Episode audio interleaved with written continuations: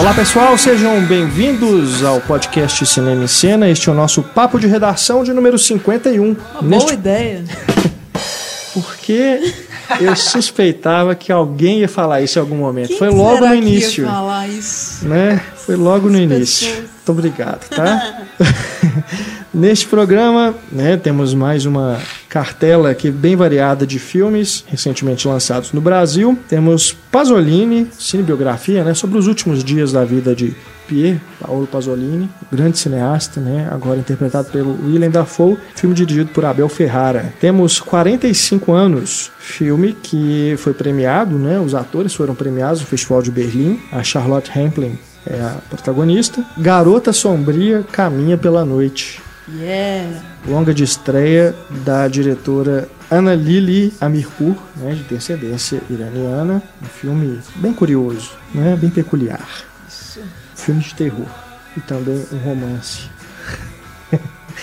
Temos o programa Straight Outta Compton.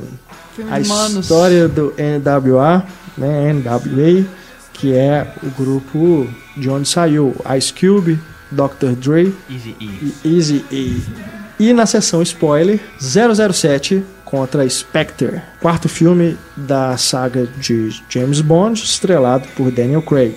Então, se você ainda não assistiu, você pode escutar o podcast né, até o início da sessão spoiler, veja o James Bond e depois escute, pois a gente fala é, sobre o longa, né, com spoiler, revelando inclusive o final. Tá bom? Então já fica o aviso, mas se você não liga para spoilers, fique à vontade para escutar o programa inteiro. Eu, Renato Silveira, aqui, mais uma vez acompanhado de Antônio Tinoco Olá. e Stefania Amaral, Ei. da equipe Cinema em Cena.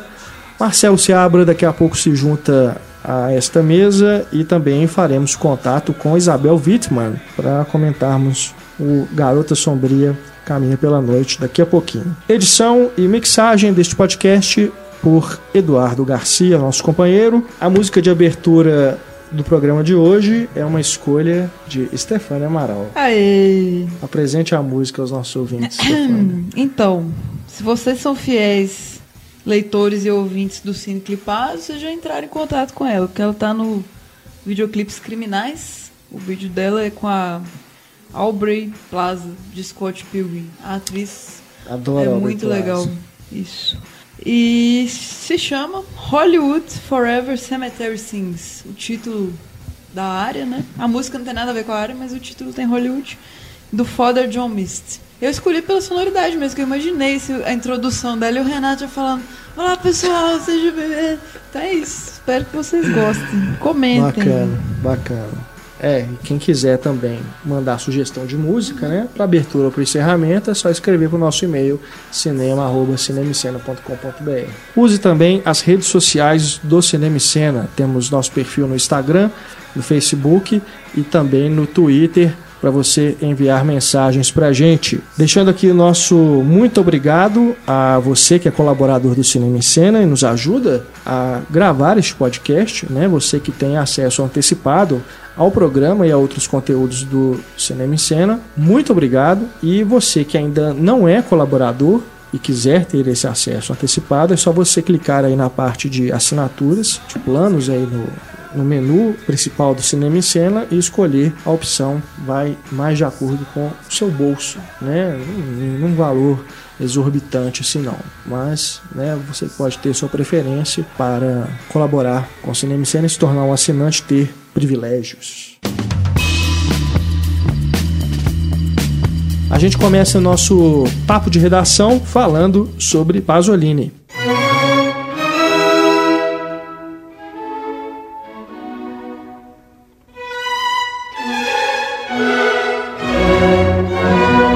Filme dirigido por Abel Ferrara, um grande admirador do cinema do Pasolini, assim como Antônio Tinoco.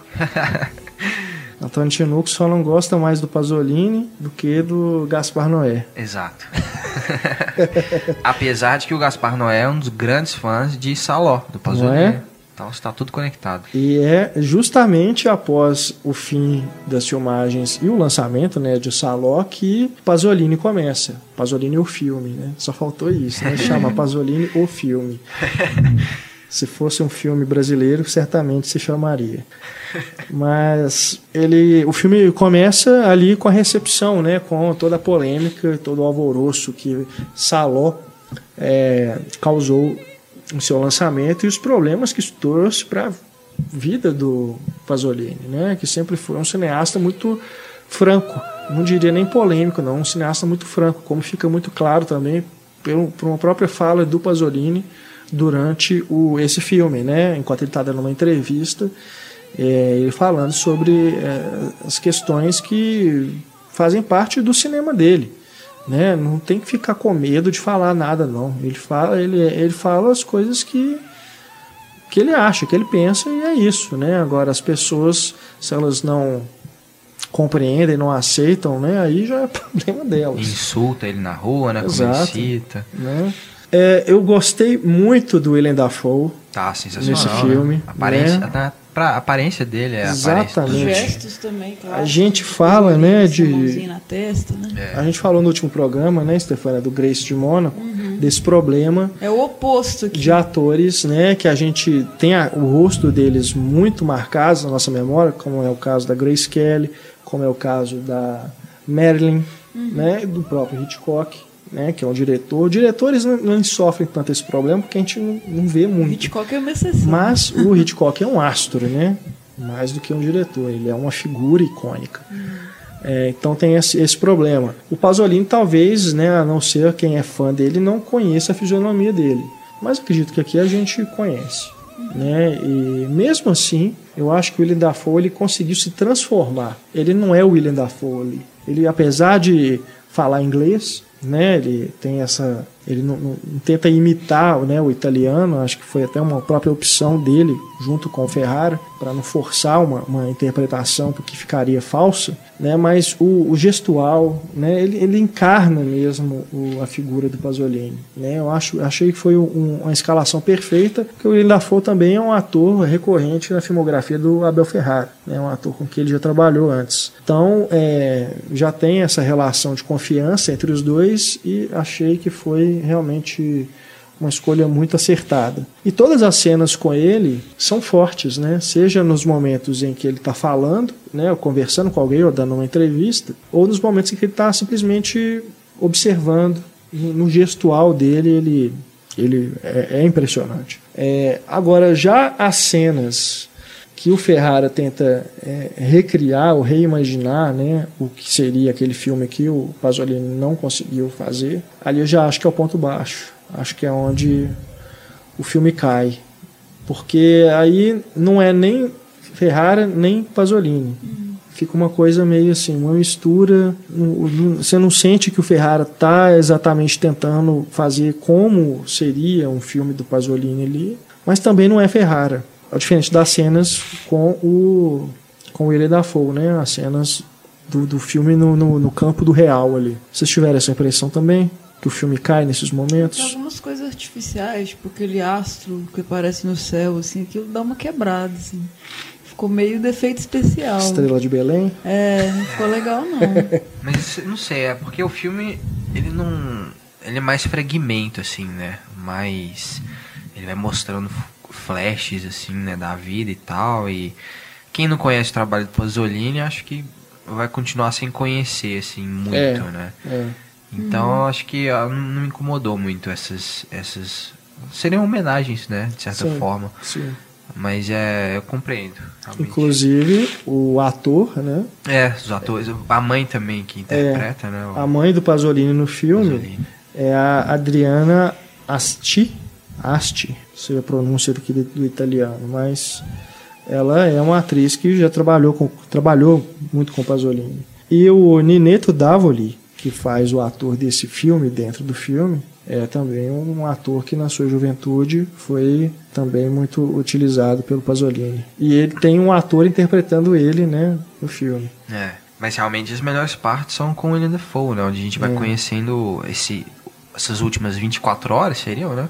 É. Dele com os amigos, né? A relação com a Maria de Medeiros, né? Que faz a Laura, Laura Beth. Laura Beth. Laura Beth. Exato. E a relação com a mãe dele também, que eu acho muito boa. É. E tem a questão da, da morte, né? Que, inclusive, durante a produção do filme, o Ferrara deu entrevistas falando que ele sabe quem matou, né, de fato, o Pasolini, o que, que aconteceu. Que é um mistério, né? Que de fato tem teorias da conspiração e tudo em torno da morte dele. E ficou muito boa a cena. É, Achei muito impactante. O que assim. acontece, o que como ele é mostrado no filme, né, é realmente muito triste, né? E ao mesmo tempo tem tudo a ver com o que ele vai preparando, né, durante o filme. Ele vai falando essa vai falando essa questão da violência, né? E que o, a- o mal está solto, né, no mundo. estamos todos em tudo. perigo. Todos estamos em perigo. É, que era o- um reflexo, né, da sociedade italiana naquela época, né, de... É. Aquela entrevista que ele dá, que ele fala sobre eh, esse consumismo desenfreado, né? Aham. Que desde a escola nós somos preparados para isso, para a gente viver querendo sempre eh, conquistar as coisas e depois destruí-las, né? E é uma cena muito Quem não triste. consegue, né? Acaba se tendo uma frustração tão grande que quer destruir o que o outro tem. Aquela entrevista é um momento assim, É, é muito forte. muito bom. E ele falando Uhum. que ele prefere escrever do que falar na hora. Não, deixa as perguntas É. aqui, isso é bem legal também. É A verdade. narrativa está morta, algo assim que ele começa, né? O- o- a parábola dele. É. É muito bom. O William Dafoe, acho que até pelo histórico dele mesmo, o tipo de papel que ele fez, né, mais marcante, assim, né? A Última Tentação de Cristo, Anticristo mesmo. Ele faz muito bem esses papéis polêmicos, digamos assim. Uhum. E ele é violento. Puta ator. É. Ele é muito Perfeito pro, pro papel. Agora a questão, é, já que vocês gostaram tanto do filme, o que eu queria fazer é... Eu não gostei tanto, eu gostei.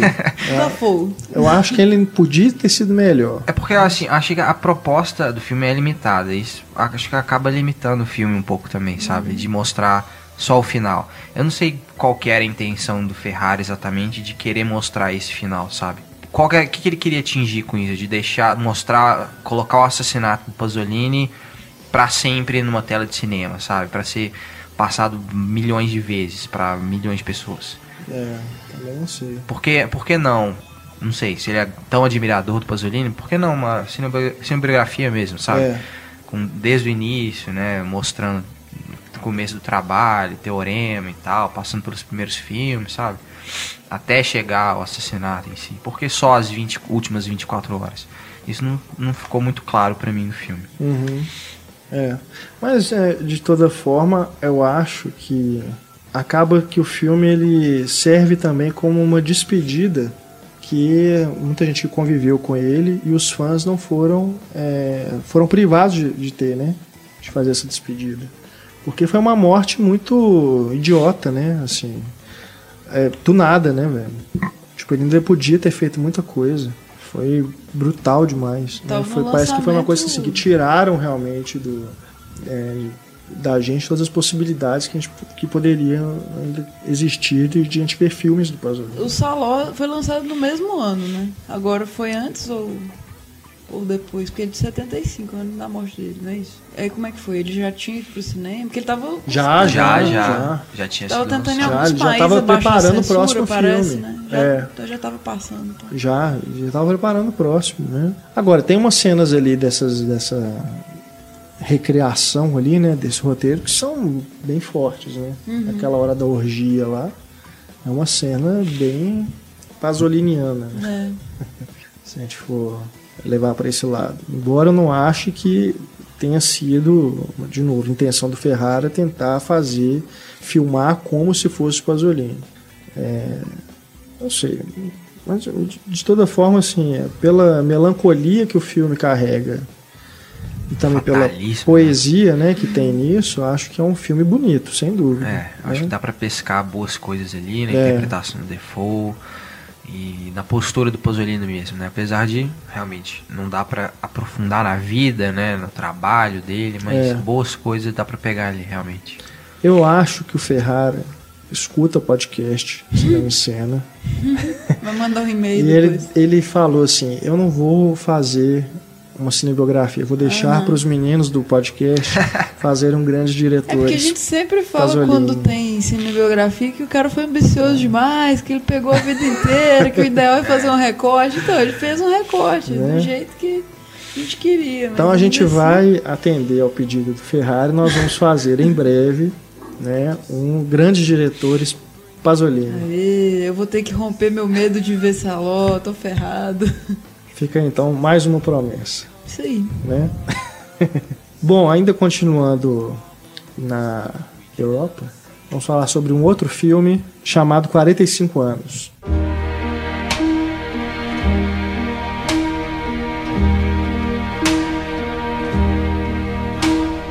Esse filme dirigido por Andrew Haig, estrelado por Charlotte Rampling e Tom Courtenay. Os dois foram premiados no Festival de Berlim pela atuação. E realmente os dois estão muito bem. A Charlotte Rampling, principalmente, acho que ela, inclusive, pode ser considerada a protagonista né, do longa. Apesar de o, o Courtenay fazer né, o, um papel principal também, é o marido dela, é, mas o drama vivido ali realmente é o, o da personagem da Charlotte.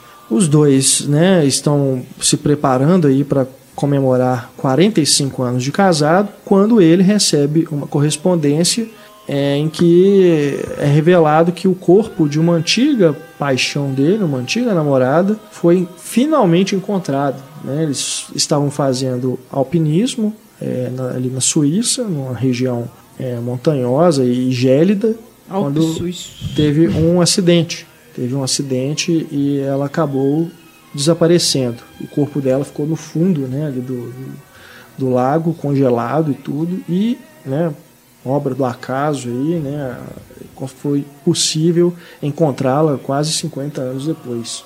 E esse fato, essa descoberta, acaba mexendo muito com ele. Porque, não, quer dizer, você imagina, você perder uma pessoa que você ama e não ter a chance de se despedir dela com um funeral adequado, né, com um enterro, É, sepultamento, pode passar assim. 50 anos que ainda é uma ferida, né? Exato, né? E acaba que isso tem um impacto também para personagem da A gente Charlotte. vê mais o impacto dela mesmo. É. Porque ele tá tentando despistar ali. o- É que Tanto que aquilo ele, né? que ele não esqueceu, né, essa mulher, né? Ela ainda teve, ainda tem um impacto muito forte emocional na, na vida dele.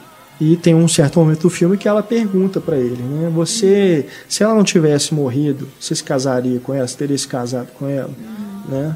Quer dizer, para mostrar o quanto que aquilo está incomodando, É. né? E a própria ideia dela ter ficado congelado mesmo, eles até Exato. mencionam que se fosse olhar, ela poderia ter mantido o aspecto da época. Aham. E pra eles o tempo passou, mas não, aquilo, aquela paixão dele, o amor ficou congelado também. Exato. E na imagem dele, isso só abala mesmo a relação. Né? Demais. E eu acho que esse filme, que se passa como um drama romântico, talvez, ele é muito mais um filme de fantasma, né? Porque você imagina, depois dessa descoberta, né, de que essa antiga paixão do marido, né, foi finalmente o corpo dela foi encontrado, e ainda estava congelado, é praticamente, praticamente como se ela voltasse dos mortos, né, e passa a assombrar esse casal.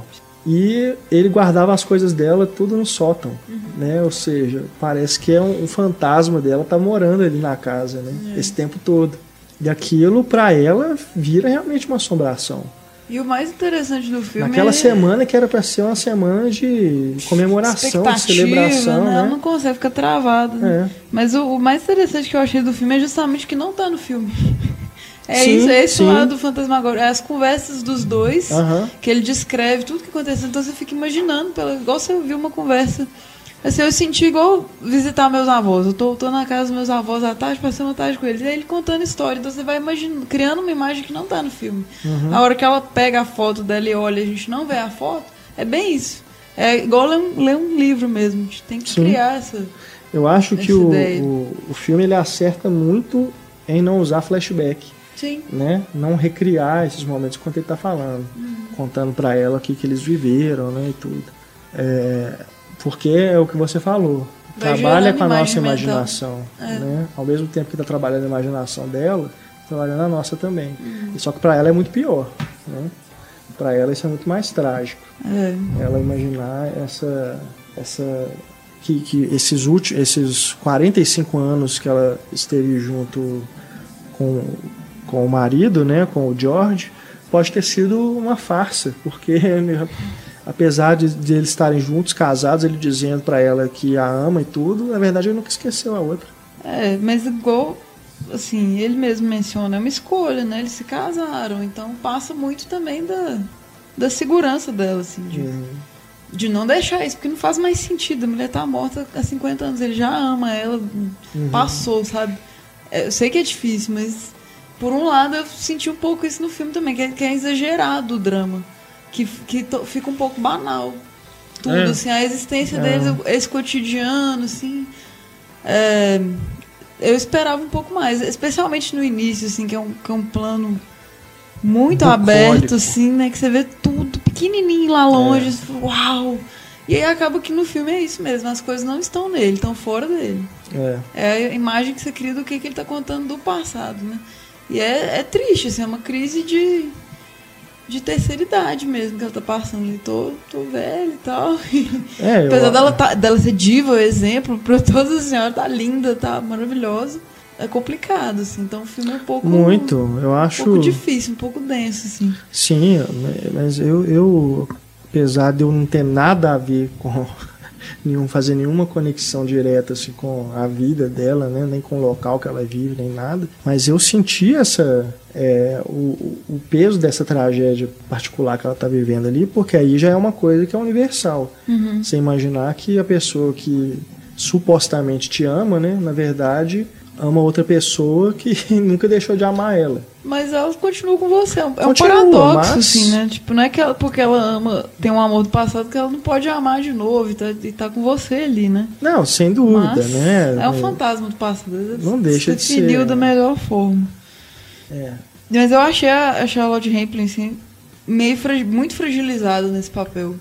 Geralmente ela faz umas personagens mais fortes, mais fortes assim. É. Naquele filme com o Woody Allen, que ela tá bem mais, bem mais novinha, tipo assim, anos 70, eu acho, né? É. No, no Dexter mesmo, ela faz um personagem super foda. E em Melancolia. É até uma situação semelhante à festa. É verdade, Melancolia, é. ela assistindo aquele discurso, assim, toda ranzinhos, ela é mais. Ela tinha essa imagem, aqui ela tá mais fragilizada, é, é mesmo, mais é. sensível. É um retrabalho dela também, né? É. Como atriz. Bom filme, muito bom filme, aliás. Né? Recomendo aí que estiver passando na sua cidade, né? Um filme deste ano, 2015, vale a pena conferir. 45 anos. Agora a gente recebe mais uma vez o nosso podcast Isabel Wittmann, falando conosco por telefone. Isabel, que escreve a coluna Vestindo Filme no Cinema em Cena e também é autora do blog estantedasala.com. Ei, Isabel, tudo bem? Olá, bem. muito quente aí em Manaus? Não, tava chovendo até agora. Manda pra cá. Manda para Belo Horizonte que aqui o trem tá feio. É. Bom, a gente vai conversar com a Isabel sobre o filme Garota Sombria Caminha à Noite. Pela noite. Pela noite.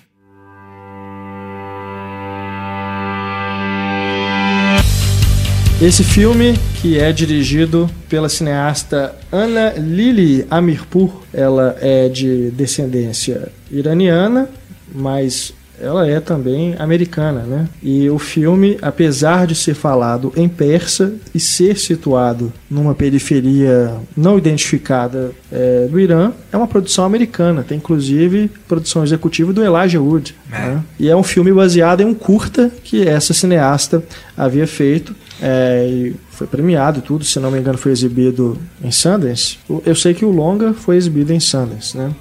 E recebeu vários elogios e tudo. É um filme de 2014 e está chegando somente agora aqui no Brasil. E é um filme de vampiro. Apesar de, uma a palavra vampira, né? não ser mencionada igual em Amantes Eternos. Não ser mencionada, exatamente. Apenas o, o Drácula, é. a referência. é, é não, não chega a ser um spoiler, né? A gente falar isso porque já está sendo amplamente divulgado, né? Inclusive pelo próprio distribuidor, que é um filme de vampiro. Mas do, se você não sabe, né? Na hora em que é revelado que ela é uma vampira, você toma um susto, né? Porque a é. cena é, é bem impactante. Mas é, vamos então debater o filme. Quem quer começar? Isabel, Isabel, que é a nossa convidada de honra para esse debate.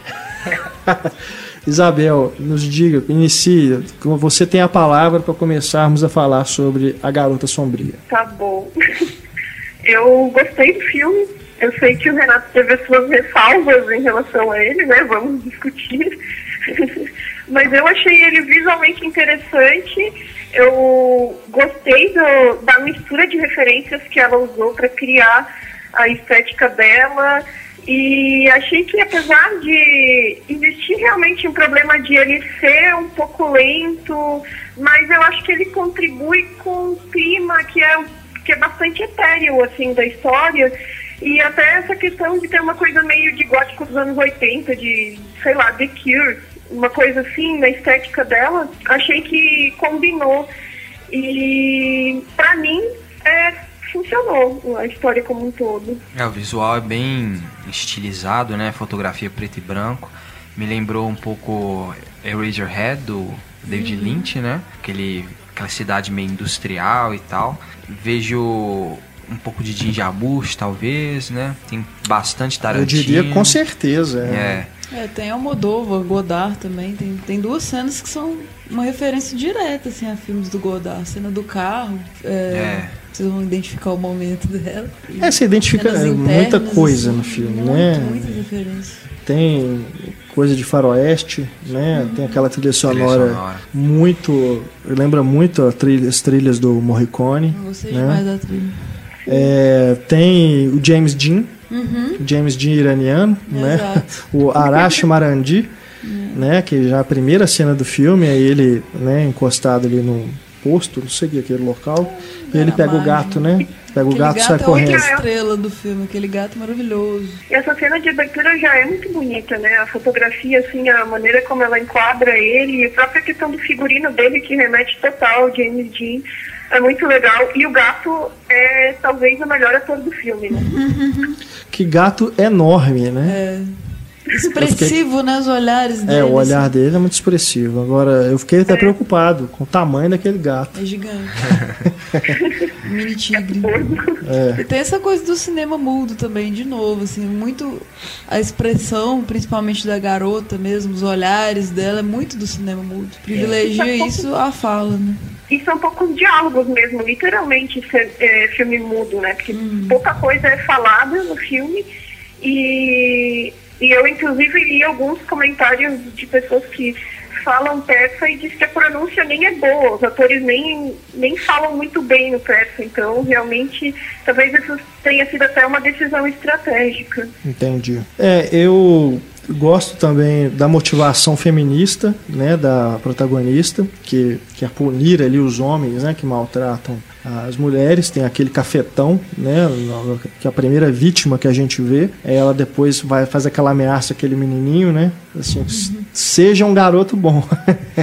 Senão você vai ver o que vai tá acontecer. No início ali ainda né? dá tempo, né? É. é. E aí o, o título encaixa muito bem, né? É. Porque. Aliás, o título original é ainda mais é, forte nesse sentido, né? Uma garota caminha sozinha à noite. Uhum. Não uma garota sombria, é. como aqui no é. Brasil.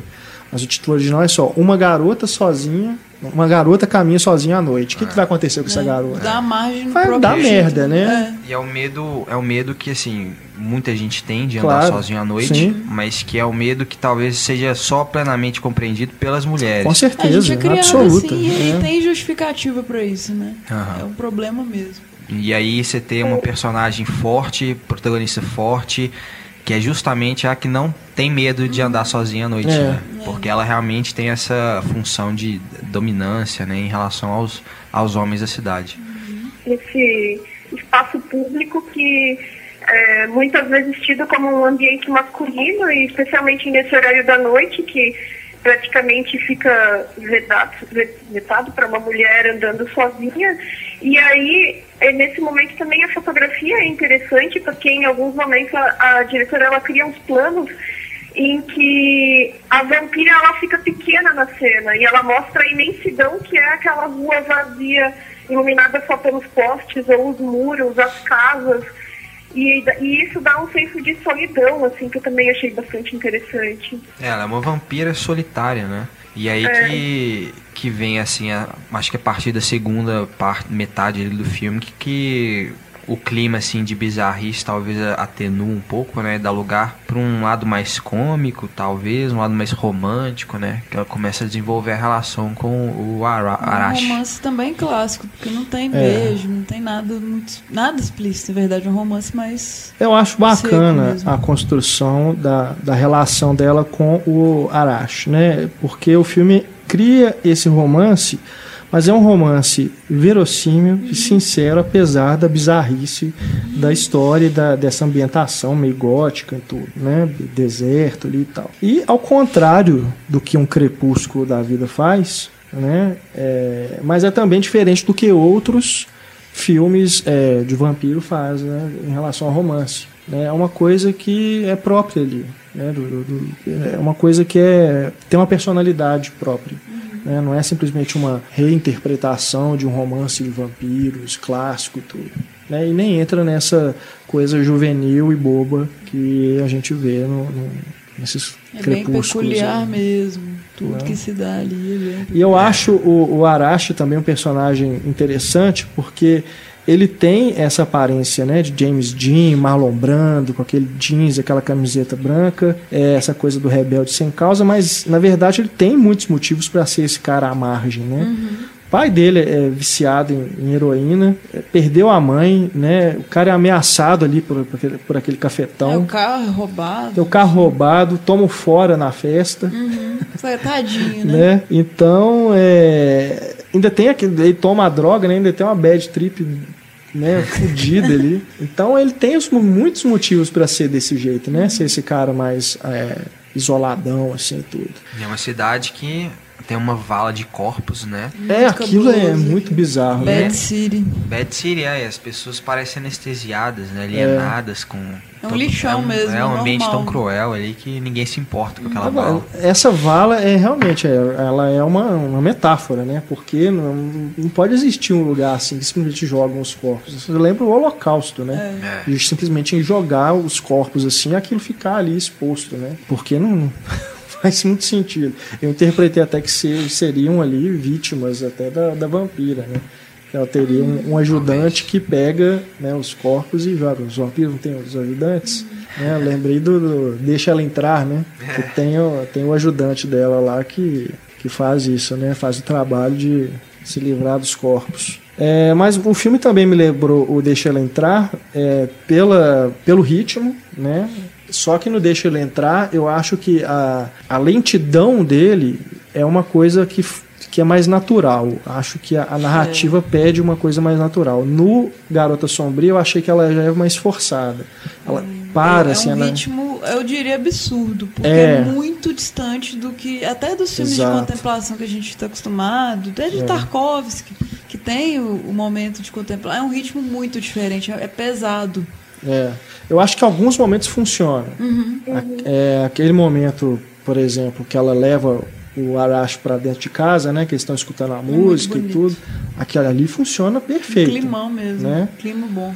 Já em outros, eu acho que fica aquela coisa cozinhando, cozinhando, cozinhando e nunca que fica pronto. Quase sabe? um teste de, de É. resistência. É. Mas eu, eu acho inovador, de certa forma. Mas é- é- talvez tenha passado Sei um pouco da dose. Não o, sei o se é ritmo inovador. pesado, assim. Porque me deu a sensação justamente de tentar é, forçar para ser esse filme indie americano que, que vai por essas coisas do Jarmusch, sabe? De fazer essa coisa mais. tem um ritmo mais lento mesmo, uma coisa mais. sabe? Mas forçar para ser igual a isso, entendeu? Tentar imitar Inclusive, isso. Ele, tam- ele também lembra um pouco a questão do Amantes Eternos também. né? Vendas. Essa, essa questão dos, dos dois vampiros, no caso só ela, né? Assim, mas do amor envolvendo os vampiros e também essa ambientação e esse clima. É. Agora, o que mais me incomoda é que é, essa mistureba toda que ela faz, de, de- desse monte de coisa que a gente vai identificando, é, eu, não sei, eu acho que ela é uma diretora que tem, tem um talento evidente, mas que talvez ela tenha se ficado ansiosa para colocar tudo nesse primeiro, primeiro longa, não sei. E acaba que isso parece que está ali mu- de alguma forma gra- gratuita. Um pouco experimental, talvez mesmo. é, assim. sim, é, pode ser. É, a ambientação do, do western mesmo, é, eu acho curiosa, mas eu não, não entendo perfeitamente, não. Beleza, é uma cidade isolada e tal, deserta, mas por que, é, por que levar ao western? por que usar uma trilha morriconiana? Sabe? Ficou uma coisa meio. um conjunto, um mosaico de coisas. Parece aquela parede lá da casa dela. É, uma Tá colagem. aquela- é uma mesmo, colagem de um monte de coisas, Bricolagem. entendeu?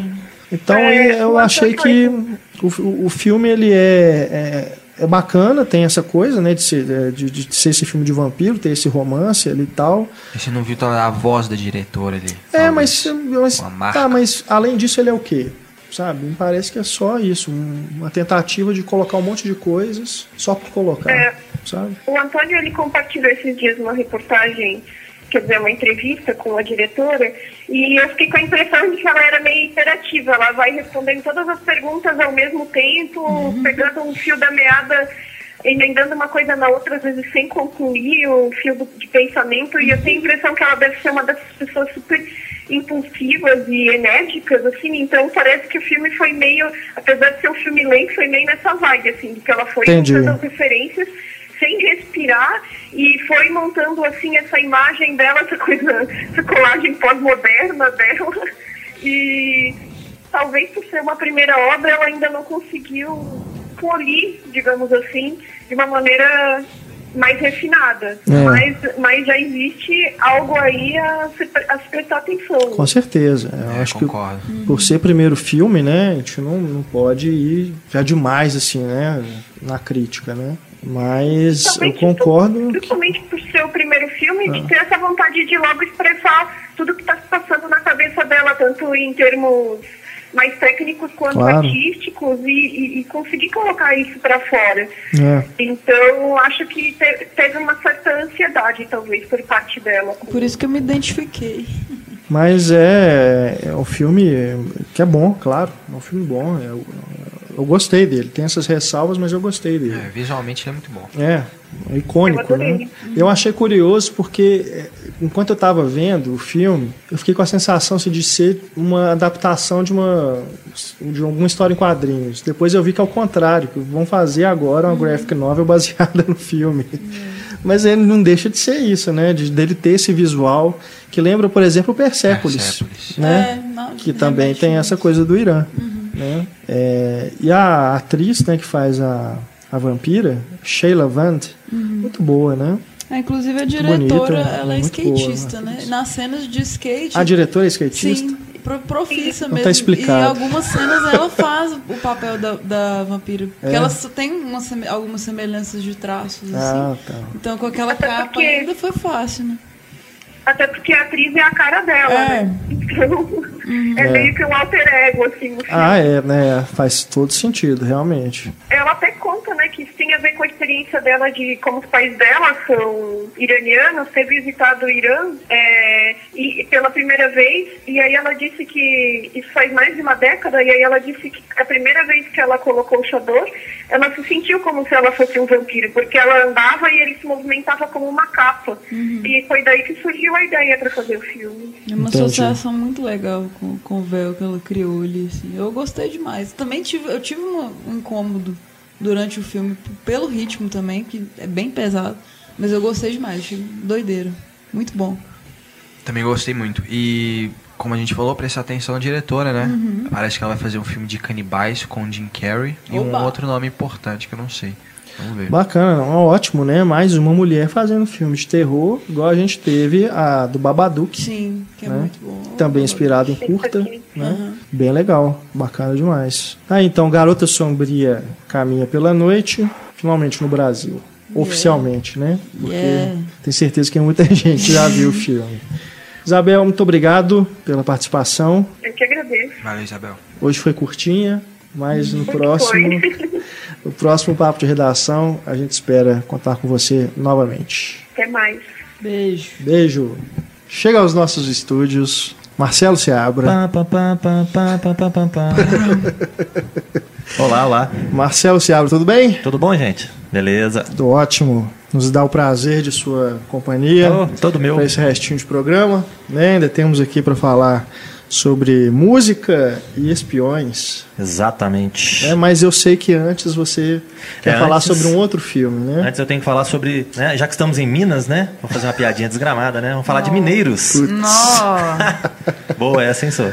Os 33. Os 33.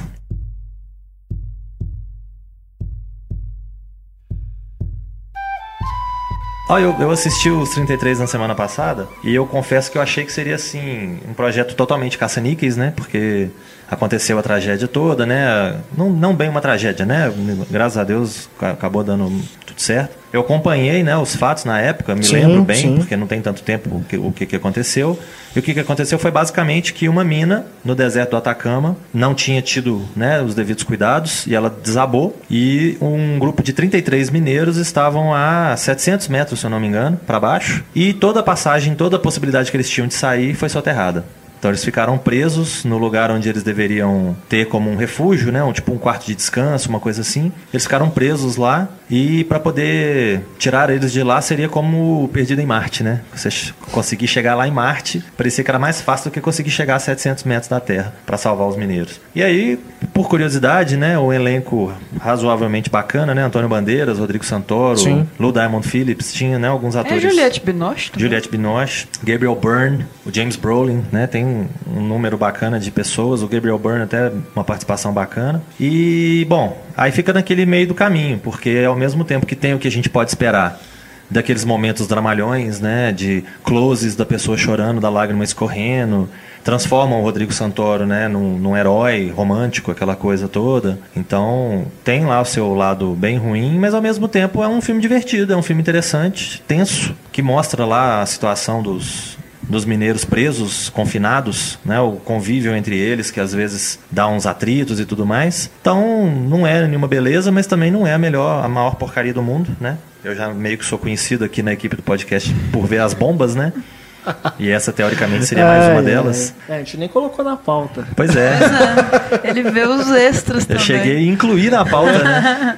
Deixa eu ver o que, que tem de ruim pra assistir aqui. É, então. Proativo. Inclusive, hoje eu vou assistir o do Apocalipse Zumbi, né? Vamos ver no que, que vai dar. Mas o 33, no fim das contas, é um filme, assim, correto. É um filme que tem lá os seus pecados, né? Tem os seus problemas, claro. Mas é um filme interessante, até para conhecer o que, que aconteceu, né? E a gente acabou de ter né, uma tragédia aqui em Minas Gerais. E é uma coisa que acaba que aconteceu por negligência, né? De uma grande empresa que estava por trás que queria ganhar mais e mais e mais dinheiro. Então, infelizmente, é algo que está bem atual. É verdade, isso é, Então, eu é acho que é- algo né, a se lamentar. Inclusive, transmitimos né, os nossos votos aí para que as pessoas, né, as vítimas dessa tragédia em Mariana, né, perto aqui de Belo Horizonte, onde fica o Cinema em Cena, consigam né, dar a volta por cima, recuperar suas vidas, né, porque realmente é algo que né, desse tamanho eu não me lembro de ter visto. E continua tendo, né? Várias Continua, consequências, né? continua chegando em outras cidades, É. atingindo outras Chegar lá no comunidades. Espírito Santo, né? É, Já chegou, se não me engano. já chegou. Então, complicado. É. Então eu acho que é um filme bacana, é um filme interessante, né? Não tiver nada melhor pra fazer às vezes, vai, vai lá ver os 33 com aquela equipe toda. Bom, agora a gente vai direto Para o gueto, pro gueto. para Compton. Falar de Mano Music. Yo, yo. Os mano, pô, Listen up. os mina, pá. Straight Outta Compton, a história do NWA. You are now about to witness the strength of street knowledge. Niggers with Attitude. Esta cinebiografia né, do grupo de rap, hip hop E afins. e afins, né, NWA, formada ali pelo Eazy-E, Easy E, Dr. Dr. Dre, que era Dre. muito produtor também, é, né? e o Ice Cube. Ice Cube, entre outros, né? É. MC Ren, sei lá mais quem. Esse filme que né, bombou lá nos Estados Unidos, nas bilheterias, se tornou aí a maior bilheteria nos Estados Unidos de um filme dirigido por um diretor negro, né, que é o F. Gary Gray. E no mundo é o filme biográfico sobre uma, um grupo musical mais lucrativo, né, mais de 200 milhões. Já deve estar até além, é, onde eu li, né, a matéria que eu li falando do recorde, já deve estar até desatualizado o valor. Mas realmente bombou, né? E eu acredito que isso se deve também pelo momento é, que os Estados Unidos vivem, né, a respeito da violência policial contra jovens negros, né? Momento que tá durando. que está durando, décadas, né? Eu digo pelos né, as É, notícias, né, que vêm sido veiculados, os protestos, né, e tudo isso. Mas claro que é uma situação que vem se arrastando aí, né, há décadas e décadas, séculos e séculos, enfim. Inclusive no próprio filme a gente vê a situação do Rodney King, né, que Sim. ficou muito famosa na época. Sim. E algumas cenas do filme, né, acho que elas dialogam muito com isso. Então acredito que a população negra vendo esse filme, né, acaba ajudando a gerar esse boca a boca. Fala assim, não, é isso mesmo, olha lá, né, o que, que os caras fazem com a gente, o filme tá mostrando tudo. Enfim. Mas o filme não é sobre isso, né, exatamente. Isso faz parte da história desses três rappers. É, o filme ele é realmente uma praticamente uma biografia oficial e acredito que esse seja o maior problema do filme, né? Tentar é, contar a história toda e não só focar na importância do NWA para o, a cena musical naquela época, né? É, muitos dos e a envolvidos- força política deles também. Muitos dos envolvidos são momento. produtores, né? Sim, o Dr. Dre e o Ice Cube são produtores. O F. Gary Gray, a gente estava lembrando aqui, ele dirigiu clipes do Ice Cube e também o Sexta-feira em Apuros, É, né, o Friday. como ator, né? É, que foi feito, acho que logo depois ali do Boys in the Hood, né? É. Que, Que no filme é mostrado, né? O momento em que o Ice Cube se torna um ator e tudo. Mas é, eu, eu acho que o talvez seja realmente o melhor filme dirigido pelo Gray, que é um diretor que nunca foi além de mediano, né? Se a gente olhar aqui a, a filmografia dele, Sexta-feira em Apuros de 95, alguns destaques, tá? É, a negociação, É, aquele com Samuel é Jackson, interessante, né? né? Um filme policial bacana. Kevin no- Spacey. que se passa num, num prédio, né? É uma saída de mestre, aquele filme de roubo com que é um refilmagem, remake, né? É, com Mark Wahlberg, Edward Norton Donald Sutherland. e também fez Be Cool, o outro nome do jogo, continuação do Get Shorty, né? O nome do jogo, esse de 2005 e Código de Conduta, que é um filme Confuso. confuso e eu acho condenável também, um filme É, uma- reacionário, Uma postura. fascista. é. E agora Velozes e Furiosos 8. Né? Para Velozes e Furiosos 8, né? Provavelmente por causa do sucesso imenso que fez o Straight Outta Compton. Mas aquilo, o, o- o- é engraçado porque o filme ele tem um aspecto, é, a maior parte do tempo muito genérico, né? Bem aquela direção bem, bem burocrática É, mesmo. esquemática, né? Mas aí tem aqueles planos que ele coloca a câmera lenta, vai por cima, assim, né? Uns planos abertos e tal. Que aí você, dá, a impressão que o cara tá tentando imitar Scorsese, Paul Thomas Anderson, para poder dar um ar de grandeza pro filme dele. Pra falar que ele tem um estilo, né? É, parece, dá essa sensação de cópia. Não parece que é simplesmente o cara tá é, inovando em cima de um estilo que fez sucesso, né? Que as pessoas elogiam, mas que ele tá simplesmente copiando e colocando no filme dele para dar esse grau, esse, elevar, né? Uma outra, um outro nível. É, principalmente ali nas cenas em que eles estão no, no gueto mesmo, ali em Compton, né? Eles estão passando aqueles carros pulando na rua, né? Aquilo em câmera lenta, assim, eles fazendo aqueles pegas e tal. Então dá essa sensação de que ele tá querendo, né? Elevar o filme dele, pra uma- dar uma importância pro filme que na verdade não tem, né? E eu acho também assim que o, o filme ele não precisava necessariamente ter um aspecto sujo, né? Ser uma coisa assim de mostrar aquela coisa crua, realista, né? Como a gente, a gente viu em outros filmes que falam sobre pessoas que moram numa região de periferia, como é mostrado ali no filme. Mas se fosse seguir um exemplo como esse, eu acho que o Eight Mile do Rua das Ilu- Ilusões, né? Com o Eminem do Curtis Hanson seria um bom exemplo a ser seguido, porque é um filme também sobre rap, é, é baseado também numa história real, né? No caso, a história do, do Eminem, é semi-biográfico, não é a história dele, mas ele está interpretando praticamente um alter ego. É, mas ele tem um estilo que é, é mais duro, né? Uma coisa mais crua ali de, de- da, da- daquela região ali, de ser uma que não, não é estilizada demais. É, mas é isso, acho que o filme, o Straight Outta Compton, ele é, esteticamente, né, ele falha nisso. Ele, o F. Gary Gray, ele quer tentar fazer uma coisa que ele não consegue, né, e aí fica muito claro assim que, que ele que ele está tentando imitar um, um outro estilo que não é o dele. O que, que vocês acharam? É uma É, eu- típica ambição de clipe de rap também, né? Você fazer uma coisa muito humana, foda e tal. Esse até poupou a mulherada, porque clipe de rap geralmente é uma piscina cheia de mulher, assim. Esse aí O quase que não deixa de ter, né? É menos, cena. tem uma cena, assim. Eu achei que eles iam abusar mais desse, desse aspecto. Mas isso é uma dúvida que eu tenho também, porque eu admito é, que eu não sou grande conhecedor da história do rap, mas pelo menos a gente vê que há ali no filme, né? a- do surgimento do NWA, eles tinham um- uma coisa muito mais engajada e de, pro- de protesto, né? Aham. E não essas músicas que a gente vê hoje aí, de, de rap, de hip hop, que é Letra de essa funk, coisa de né? ostentação, né? É, né? À De falar que- de riqueza, de mulher, de não sei o quê. Não é à toa que um dos grandes sucessos deles, que foi polêmico pra caramba, que eu me lembro disso, de ter visto isso na televisão, que era Fuck the Police, né? É, que é a melhor Então, cena do Eu posso filme. falar isso no É. programa? É uma cena legal mesmo no show. É, Ah, eu acho, que, a a, força... eu acho que a melhor cena do filme é essa, né? A Uhum. do show. Inclusive é bem. Acho que a força do filme tá justamente nessa primeira parte, que é mais de contestação. É, e me lembra muito os, os donos da rua, assim. Sim. O personagem do Lawrence Fishburne era bem esse personagem de contestação mesmo social, né? Falar contra a polícia e tal.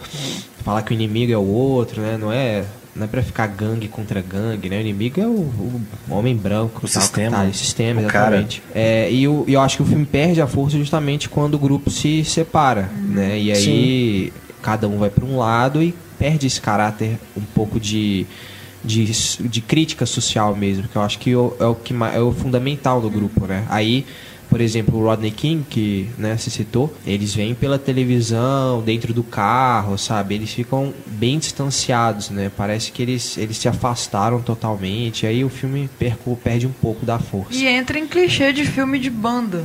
Né? Coisa, problema com gravador, assim, muito atrito entre os membros da banda, questão ideológica. Fora que, e tem outra coisa também, é um pouco, aquela ideia de ser um pouco chapa branca, né? Porque os caras estão produzindo. Então, Exatamente. muita coisa eles vão deixar de fora, né? Sim, o NWA tem letras sensacionais, como Fuck the Police, mas tem músicas como One Less Beach, que é uma música, assim, extremamente repugnante. Eles fala, praticamente fala, narra o estupro e a morte de uma prostituta. Estupro coletivo, inclusive, de uma prostituta. Então, assim, essa misoginia, o passado meio conturbado do Dr. Dre, com álcool, com Que ele violência. espancou a namorada dele. É, né? não, Isso vários em nenhum momento do filme a gente vê. Parece É, que ele é o herói do grupo. Isso é bem deixado de fora e as, as tretas internas da banda também são diminuídas, né? A relação do Easy com o Dr. Dre era mais complicada e tal.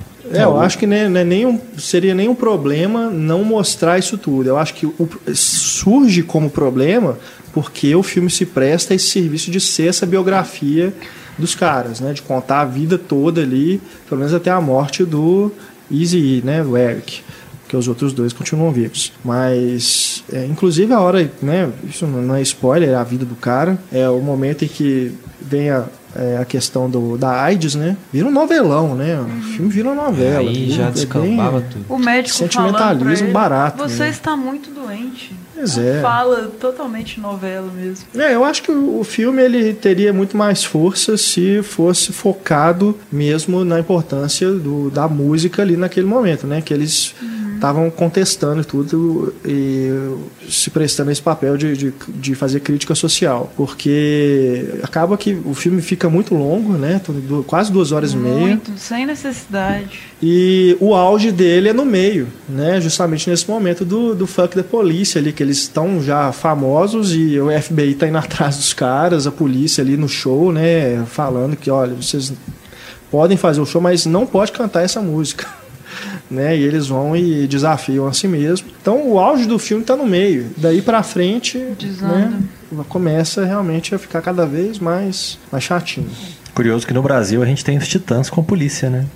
É. Mas o elenco tá muito bom, né? Eu gosto muito, Muito do bom. ator que faz o Easy. Sim. Acho que ele é um- São parecidos demais. são né, muito parecidos, é. E o, É o, cara Jason que faz, Mitchell que faz o Easy. É, e o cara que faz o Ice Cube é o filho do Ice Cube, né? Na vida O. Shea Jackson Jr. O Shea Jackson Jr., é a cara do pai. É. E, E o, tem o o Paul Dr. Giamatti, Dre é o né? Corey Hawkins. É, E o Paul Giamatti faz o empresário. Né? empresário. Tá bem também, mas É eu atuação, ser um né? pouquinho over ali. Acima do tom, é um pouquinho. É, agora, o- outra coisa que me incomoda que eu lembrei aqui. é, toda cena mais agitada vira uma cena de um filme de ação. Se você reparar Até a isso. briga de cachorro. Tem a música, né? cara? E aquela música genérica de filme de ação, né? Aquelas batidas assim. Tam, tam, tam, tam. Eles saem correndo, a câmera fica agitada e tudo. É uma biografia, um filme de ação, É? decide, né? É, e no final, para tentar, pra tentar trazer um pouquinho de interesse do público, ainda começa a entrar outras participações especiais, né? É então você, verdade. vem, você vê Tupac Shakur, você vê o Snoop Dogg. É, essas partes são legais. assim. Eu, eu confesso que eu, como admirador desses, desses dois artistas, eu Sim. é legal ver assim, esse Tupac cantando Hail Mary, Snoop Dogg lá começando a criar a música, né, com o Dr. Aham. Dre, o Nothing But a G-Thing. Ah, Essa parte eu acho essa- interessante. Se tivesse uma continuação, podia continuar a partir dali, né? Mostrando a história do É, vai formando né, a, a equipe, outros. porque tem uma rivalidade grande nos Estados Sim. Unidos né, entre Zona Leste e Zona Oeste, né? Então. É, tem uma, uma biografia É. do Tupac aí, né? Há Sim. anos está sendo discutido e tal, mas até hoje não saiu, né? Tinha um, também um projeto do Notorious B.I.G., né? É, o Notorious B.I.G. teve, né? Uma, Já teve o filme? Teve, Eu não vi. Foi lançado direto em DVD, se eu não me engano, Ah, eu achei que tinha ficado agarrado também. e relativamente pequena. E aí conta a história toda dele e tal. Então eu acho que é, é até uma coisa bacana, né? De, bacana assim, pra ver num filme, né? Não, não, não o que, que aconteceu. Mas essa disputa entre as duas zonas, oeste e leste, seria algo interessante de se ver num filme também. Com o diretor um pouquinho melhor do que o F. Gary Gray, né? É, e o filme começa focando em um dos dois, né? E, e termina no outro. Isso ficou um pouco bagunçado também. Por mais que tenha que dar atenção a mais de um membro, não ficou aquela história fechadinha, assim. É porque todos eles eram Recorte, produtores, então né? todos queriam ter atenção. Todo mundo né? queria sua ponta no filme, né? É. Seu- ego exacerbado. Você pega um, um filme, por exemplo, tipo The Last Waltz, do Martin Scorsese, o último concerto de rock. O Robbie Robertson, que era da, da band, era um dos produtores e ficou brother, né? Melhor amigo do, do Martin Scorsese. Então ele aparece no filme como o líder da banda, coisa que não era verdade. Ele aparece como a estrela da banda. Até os outros ficaram ressentidos de ver isso. E nesse caso aí não é, o, não, é, não é o que acontece, porque se todos eles são produtores, estão ligados de alguma forma, todos eles acabam tendo um determinado destaque. E aí você tem um momento do Dr. Dre, um momento do, do Ice Cube e assim por diante. né? Vai tentando equilibrar um pouquinho entre todos eles. E acaba que fica muita coisa meio sombria né, na, no- na vida de cada um deles, porque a gente não sabe direito o que está acontecendo. A gente sabe um aspecto, que é quando eles se encontram, quando eles estão gravando, quando eles estão tendo problema com gravador, esse tipo de coisa. Agora tem coisas, né? Talvez até por isso que esses episódios de violência contra a mulher, esse tipo de coisa, acaba sendo excluído, porque teoricamente é o lado que o filme não se interessa. É, máximo que a gente vê é a questão da AIDS mesmo, né? Que, que ela estava casada com ele, então obviamente. Mas mesmo assim é um negócio que é meio omitido Ficou, também. e né? ela continuou É. lá do lado dele, tipo, É. totalmente sem voz, assim. E tem também uma- foda-se. Tem uma cena que ele tá no telefone, né, com um dos caras, e ele fala assim, ah, eu tô pegando um monte de mulher e tal. É, ele fala pussies, É. ele fala com esse termo de, de rap mesmo. E é só isso, mas a gente não vê nada, né? É, e o que a gente mostra. vê, o que Parece o filme mostra, eles dão uma atenuada, né? Então, por É, exemplo, quando total. o Dr. Dre sai dando pega na rua, que a polícia sai perseguindo ele, tadinho, ele tá triste, porque aconteceu um tanto de coisa com ele, né? Então sempre dá uma atenuada, sempre tem um porquê. Por que, que ele tá fazendo uma coisa errada aos olhos do Como se público? fosse justificável. É, porque quer pegar leve, né? Então é a questão que o Antônio colocou do Chapa Branca, né? Não sei também se é um, um filme da Universal, né? Um filme de, de um grande estúdio. Não sei também se teve uma influência aí para não deixar ser, Pra ter um apelo universal, né? não ser, não ser muito gráfico, né? Não mostrar demais e a censura acabar sendo muito alta. Tem isso também, né? Infelizmente tem essas coisas. É, e eles escolhem bem qual personagem que eles vão colocar como vilão, né? Aquele grandão Ah, lá, o é. Sud, Sud Knight, né? Acaba sendo, né? Um... Teve a ver com as músicas antissemitas? É dele que você tá falando? Não, o que se Não, torna tem um sócio momento- do aquele- Dr. Dre, É, né? o grandão que se torna sócio pra depois ser. Ah, né, Não, o cada um- cara Verdade. parece que é um gangster mesmo, né? O cara era um segurança, né? É. Então ele tava acostumado é com violência mesmo. Ele foi. Se eu, acri- se eu não tô enganado, ele tava envolvido na produção, começou a brigar com um cara e tipo, atropelou e matou uma pessoa Pois e foi é. pra prisão. Tipo assim, agora. É. Ah, isso é, é a realidade do que esses caras vivem, né? Eles convivem com esse tipo de pessoa. A né? gente vê no Aquela filme. cena do hotel, né? Aquilo ali deve ter acontecido mesmo, né? Que eles saem com um monte de armas dentro do quarto do hotel. Não, o cara virar pro outro e falar, né? ah, eu quero matar fulano. Não, não É. mata não, porque você vai pra prisão e tal e tal. Não, eu quero matar o fulano. Tipo, ele saiu de Compton, mas Compton não saiu dele, né? É. Agora, uma coisa que eu senti falta também é de explorar um pouco a, a psicologia da mudança quando eles ainda eram né, desconhecidos se tornaram famosos. Porque de Claro. repente eles estão na mansão, Não tem e tal, problematização. dinheiro e tudo. É, não. né? Aí, aí mostra o Dr. Dre lá fazendo aquele acordo lá com a Apple, né, dos, dos É? fones de ouvido, É, tipo, ele sabe? saiu de casa, tá de boa, né? Ah, Total. saiu do assim, gueto agora. dificuldade, né? É, e, é- e muita, muita letra também questionando justamente isso, sabe? Tipo, o cara que tá no poder e tal, e aí eles vão e fazem essa passagem, não tem problematização nenhuma, sabe? É, eu acho que o problema acaba entrando nisso mesmo, né? De, da chapa branca, né? Tem coisa que é bom não mostrar, então não vamos, né? Agora, como é que você faz um filme desse com os caras vivos ainda, né? Sem tomar um processo, É, não tem como. né? Sem mostrando isso tudo, sem autorização nem nada, sem, né? Quer dizer, é um grande risco que você corre, né? Mesmo depois que os caras morrem, né? A família vai atrás para processar e tudo. Mas não é aquilo. Eu acho que o registro é válido, né? De mostrar a história dos caras, de resgatar, né? O, a, a- essa, as músicas, né? Da época que eles surgiram. É, mas falha nesses, né? Nesses vários pontos que a gente mencionou aqui. Mas não deixa de ser um filme. Não diria que é um filme é, não recomendável, né? Mas acho que vale a pena as, as pessoas assistirem para conhecer pelo É, menos né, a música, né? E ter esse breve contato ali de, da experiência de, de um show deles, né? Que devia ser uma coisa muito louca, né, velho? Você tá ali né, na plateia dos caras. Imagina pra eles, né? Que eram Pois os é. meninos que ficavam lá na boatezinha dos amigos e tal. Daí a pouco você tá num estádio lotado de gente, com aquele tanto de policial do lado, só esperando você falar alguma merda pra É. poder te, lá te pegar. E vocês levando o público à loucura. Deve ser uma experiência É. muito legal. Bom, ainda falando de música, é, notas de rodapé, né, aqui pra gente, antes da gente pular pra sessão spoiler e falar do James Bond, tem um documentário estreando agora nos cinemas. É, ele foi exibido no Festival do Rio, chamado Samba e Jazz, que é, é interessante porque ele mostra é, os, os laços, né, as relações que tem entre o samba no Rio de Janeiro e o jazz lá em, em Nova Orleans. E é, é bacana você ver o tanto de semelhanças que tem é, entre um estilo e outro, até mesmo culturais, assim, do pessoal lá em Nova Orleans ir pra rua, fazer carnaval mesmo, é, num, num jazz diferente, né? Não é aquele jazz que a gente vê- ouve em filmes, né? aquele jazz mais Introspectivo. é, de, de, de mesas de bar com fumaça, Allen. né? o de Allen, né? exato. Mas um, um jazz mais de rua, né? Que tem uma relação realmente mesmo muito próxima com, com o samba é, e com a festa do carnaval. É bacana, o filme é dirigido pelo Jefferson Mello.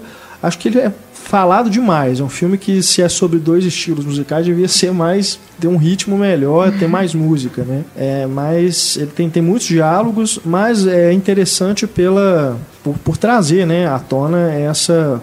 essa- fazer essa comparação né, entre os dois estilos que eu realmente não, não fazia ideia. E tem algumas participações ilustres né, de, de músicos eh, brasileiros. Temos lá Alcione, Arlindo Cruz e outros grandes nomes aí do samba prestando depoimentos para esse filme. Samba e jazz, então, para quem quiser conhecer um pouco mais de música, né, é, vale a pena conferir.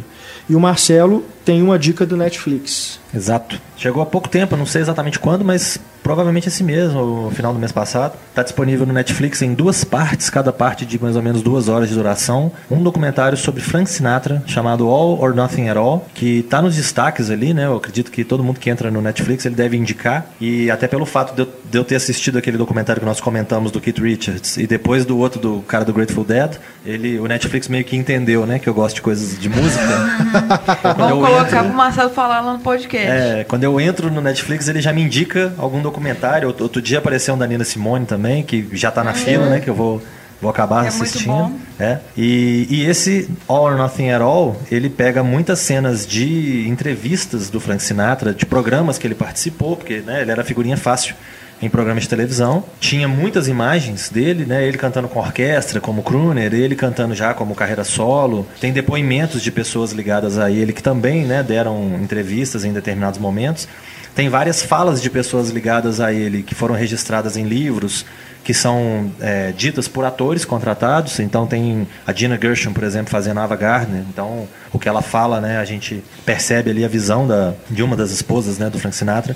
E é muito rico. É um documentário muito bacana porque mostra as várias etapas da, da carreira, dessa carreira enorme do Frank Sinatra, né? Afinal de contas, são quatro horas de documentário, exatamente para não deixar nada de fora. Então, eu recomendo fortemente, né, que quem gosta um pouquinho de música queira conhecer um pouquinho da, da história do Frank Sinatra, que acaba se confundindo com a história né, da música dos Estados Unidos e tudo mais. Então, fica a dica aí. No, ele tá dividido em episódios, não São tá? dois episódios de duas horas. É, a É, parte ele 1 e a parte apareceu na 2.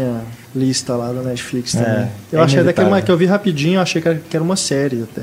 São dois São episódios. dois episódios, né? E falando, Bacana. falando em Netflix, falando em série, finalmente eu terminei de ver Narcos, que eu tava devendo já tinha um tempinho. Eu cheguei no décimo episódio e falei, ó, são só dez. Aí eu terminei de assistir e fantástica a série, né? Eu recomendo positivo. recomendo fortemente e já tô afim de ver a próxima temporada, porque fica já, meio já no ar, tá né? confirmado que vai ter a próxima? Eu acredito que sim, fica, fica É. bem no ar, né? E logo que foi lançada foi tão falada, tão baixada, tão assistida, né, no caso, que a segunda temporada já era automática, né? Então, assim como É. eu tô aguardando a, a segunda temporada de Demolidor, já tô aguardando também a segunda temporada de Narcos, que vai demorar um pouco mais, mas vai ser interessante. É, eu tenho que ver também. Essa aí tá na minha lista lá pra assistir. Mas o Wagner Moura ficou com aquela cara a série inteira? É, o Wagner Moura, Cartaz. o Wagner Não, Moura você entra no IMDB, É cara. a imagem que você tem do Você Narcos. vê a cara do Wagner Moura, a ca- cara de bunda assim. Pô, não tinha uma foto melhor pra fazer a publicidade? É, eu acho assim, muito se falou do- da questão do sotaque dele, né? Por ele ser brasileiro, fazendo o sotaque de, daquela região específica da Colômbia. Mas eu acho assim, uma coisa que me chamou muita atenção logo de cara. O Pablo Escobar era muito mais gordo do que o, o Wagner Moura. E ele É, fica sempre com uma postura pra frente. Porque ele engordou muito pra fazer o filme, mesmo assim ainda não chegou perto do verdadeiro. E ele parece que ele fica forçando a barriga pra frente pra parecer que é mais gordo do que é. Coisa que o Benício Del Toro, por exemplo, no Paraíso Perdido, É. não precisou fazer, né?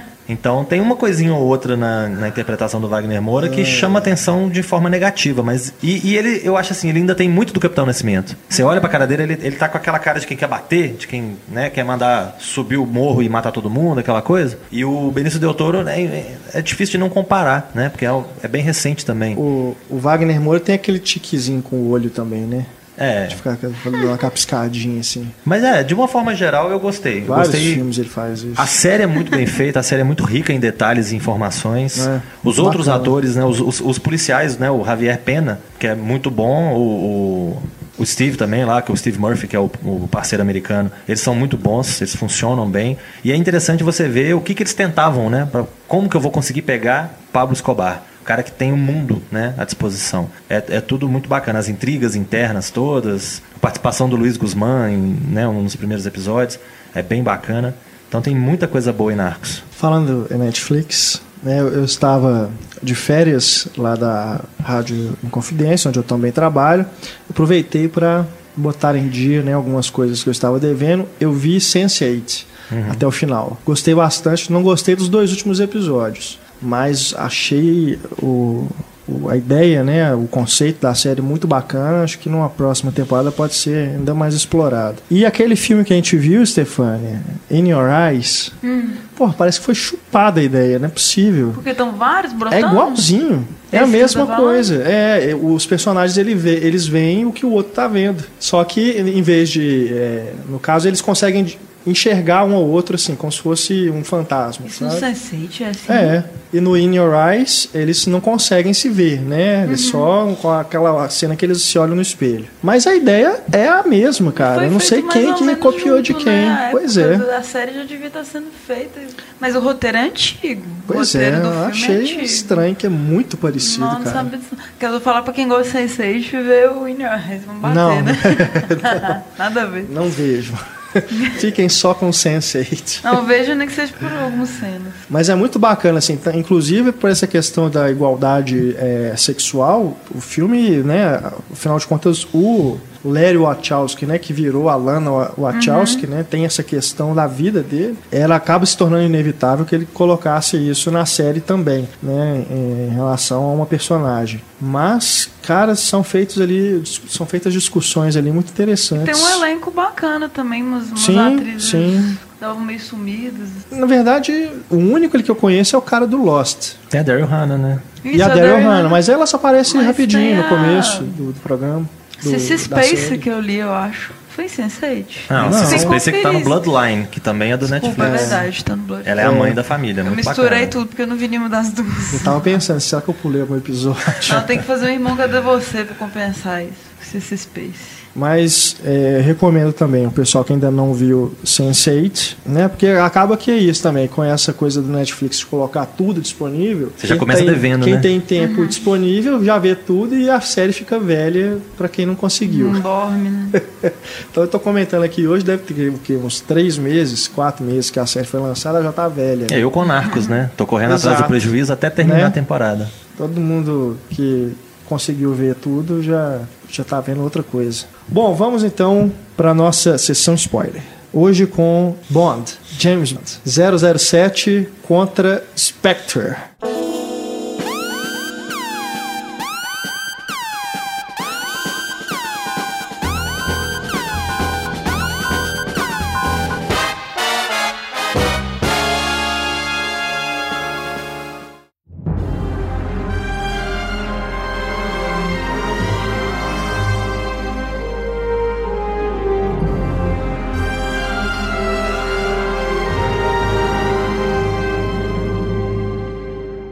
Este é o quarto filme protagonizado por Daniel Craig como James Bond e o segundo dirigido por Sam Mendes, né, logo após aí o sucesso de Skyfall. Roteiro do John Logan, que também escreveu Skyfall, outros filmes dele. A Invenção de Hugo Cabret, O Aviador, O Gladiador, enfim. O Neil Purvis e o Robert Wade, que estão em todos os 007 do Daniel Craig e fizeram também os últimos dois com o Pierce Brosnan. E temos aí a adição também no roteiro do Jess Butterworth, Que anda fazendo tudo, né, ultimamente. escreveu No Limite da Manhã, é, escreveu Jogo de Poder, A biografia do James a Brown, biografia do James Brown. Aliança do que Crime, que estreia essa semana. Exato. Então, um roteiro com quatro créditos, né? quatro assinaturas. No elenco, voltando, Daniel Craig, Ralph Fiennes, a Naomi Harris e o Ben Whishaw. Ben Whishaw, Que né? reprisando os papéis do Skyfall. E as adições, Christopher Waltz como quem? Quem? o Oberhauser.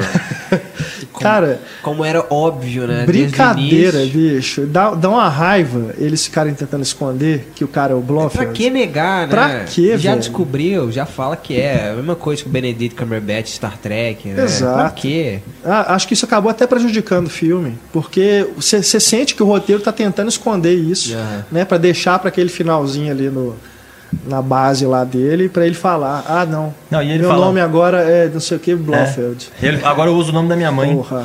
Uso o nome da minha mãe. Minha mãe chama R. Stavros. Pelo amor de Deus, né?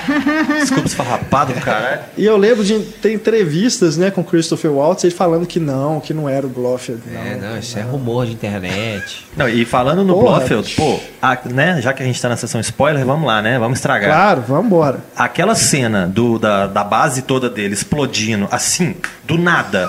Do nada, ó, começou tudo a explodir, cai alguma coisa na cara dele e a- cara dele fica aquele, aquele É. trem deformado, ridículo. Ah, pelo amor de Deus, eu achei aquilo muito chutado, eu muito esquemático. do, do Austin Powers. É, ficou muito Dr. Evil aquilo. Tipo assim, abre um negócio no chão, ele cai e fecha né? Referências do Austin Powers. né? Porque o, o Dr. Evil é inspirado no, no Blofeld, né? Que acho que é o, é o vilão. Principal, né, do James Do Bond. James são, Bond, se não, não me que- engano, são seis filmes É. que tem o Blofeld. Vários quem- atores já O Blofeld que interpretaram, causou né? a morte da esposa dele, né, no episódio no, no A Serviço de Sua Exato. Majestade. É. E quem viu Austin Powers de um homem do membro de ouro já meio Claro, que também saca o twistzinho, né? De que um Exato. é meio que o meio irmão do outro, né?